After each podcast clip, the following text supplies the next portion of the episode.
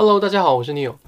九幺幺是北美常见的一个报警电话，那它是一项全国的市政级别的服务。那不管你在当地这个旅游还是居住呢，你需要打这个电话，就是因为你遇到了紧急情况，对吧？所以植入主题，为什么我会觉得九幺幺是一个最好的商业模式之一呢？它本身又不赚钱，对吧？九幺幺不是盈利性机构。那我们先要搞清楚谁给九幺幺付款，或者说谁给九幺幺拨款。那它呢是有别于警察部门的，九幺幺是一个独立部门，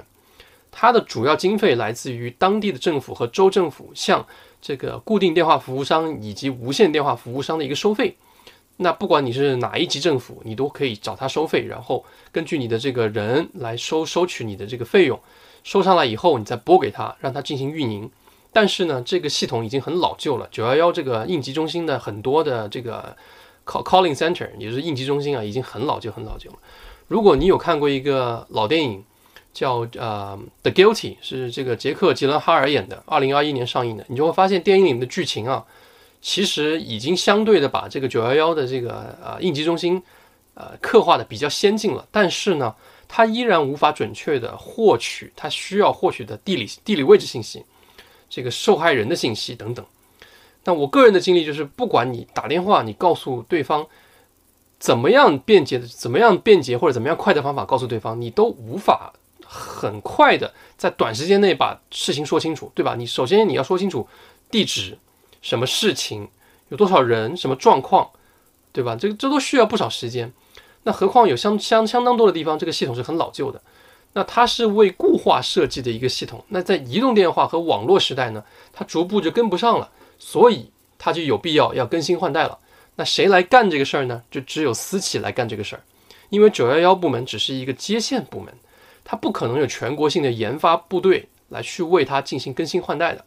所以，像 Rapid SOS 以及它的一众竞争对手们就瞅准了这个机会，针对于九幺幺系统来做换代的生意。那像这样的公司最大的特点就是，它不再需要这个。仅仅通过电话来报警，它有很多途径来报警，就像这个电影里面展示的那样，有很多时候拨打电话的人可能没有办法说话，或者说不方便说话，光是沟通清楚就要花很多时间。那很多时候，这个时候时间以及数据就意就意味着你是不是能救命。那 Rapid SOS 它收集到的这个现场数据其实很多的，因为它有很多 API 可以植入到各种不同的这个硬件里面去获取信息，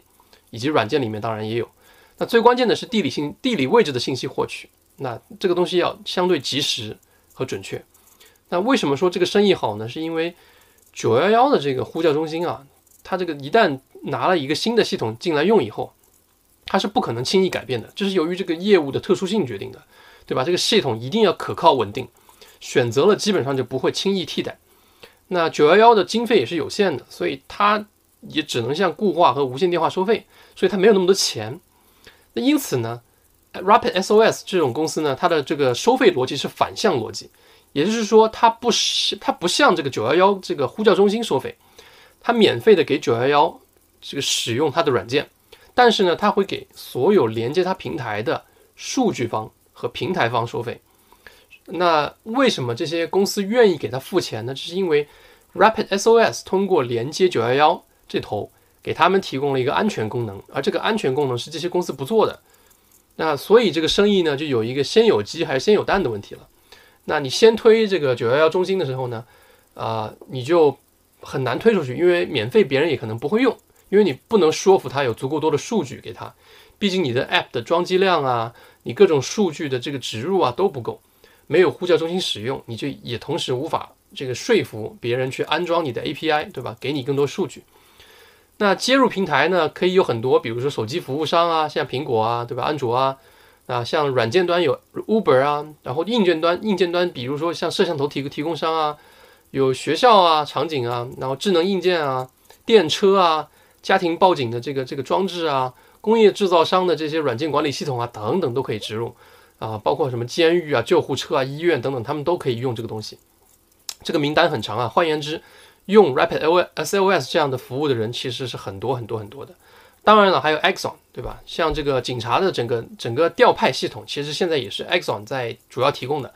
那 Exxon 和 Rapid SOS 呢，它是有投资关系的，而且现在还有合作关系。这样呢，警方才能更快、更全面地获取足够多的信息，方便他出警，最高的效率去帮助到需要帮助的人。那重新说一次啊，这个两个部门是分开的，警察部门和九幺幺部门是分开的。那好消息来说呢，对各方来讲呢，就是华盛顿其实也注意到了这个九幺幺系统是很老旧的，各方的这个效率会因为它这个老旧系统而降低，影响工作和安全。所以呢，它的拨款可能会不断的增加，但这并不会改变这个 Rapid SOS 的这个这个生意逻辑啊，因为这个生意逻辑主要在于它的这个起步难，以及这个生意的本质上，它这种生意模式上啊，它必须要一个一个的这个呼叫中心去推。一个一个去安装去做培训，然后它的接入端呢也是一样的，它另外一头呢也需要一个一个去谈，对吧？苹果谈完了，谈安卓，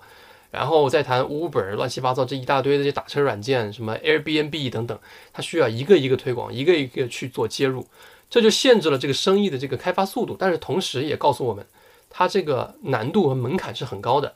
那另外一方面呢，呼叫中心刚才也讲了，它是很少会替替换系统的。所以它一方面为了确保这个系统的稳定性和员工培训的这个成本，另外一方面呢，是因为全国各个方面的这个九幺幺的这个资资费啊，这个收上来是不平均的，所以你也不可能让他们去频繁的频繁的去更换或对比这个系统好不好用。一旦这个生意扎根了以后，它就会像滚雪球一样不断的运营下去，有复利效果。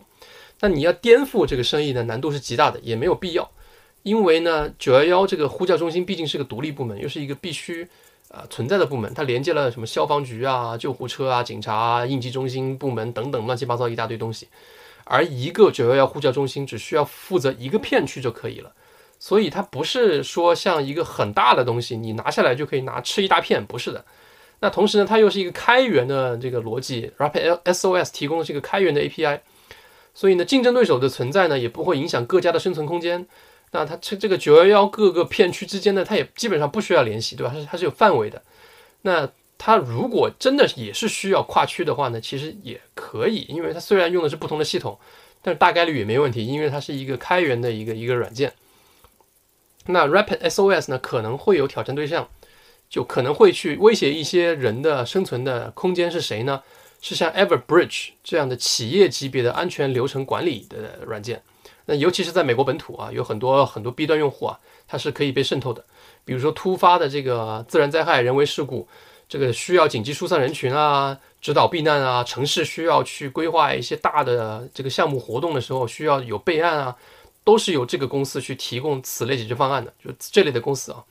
那 Everbridge 举个例子，它是最大的一家啊，那它主要针对的是商业客户，它付费能力更强，所以而且可以，而且呢，它可以全球部署。它的逻辑和 Rapid SOS 是不一样的，但是呢，Rapid SOS 的客户群是更广的，那 To B 的 To C 都有。那北美市场来看呢，配合 Exxon 等相关平台呢，有相当强的实用性，和其他的公司的 B 端产品呢，也不会完全冲突。因此呢，Rapid SOS 这种公司呢，还有很长足的发展空间存在。那九幺幺这个这个围绕它展开的这个商业模式啊，本质上还是纳税人给钱的，其实啊，然后另外一端才是这个商业用户给给这个 Rapid SOS 钱。所以 Rapid SOS 是不需要担心九幺幺会这个不存在的，呃，它的需求呢，呃，和发展呢和经济这个这个正相关性啊，其实不是那么强，很多时候呢甚至是反周期的。基本上只要九幺幺系统存在，那它的这个公司就会一直发展下去。那而且这个事情渗透率还不高，所以这些公司都在跑市场。那 Rapid SOS 这些公司呢，以及 Exxon 呢，是我现在了解下来最好的商业模式之一。因为他们不会太在意宏观经济的变化。好，这一期就聊到这里，拜拜。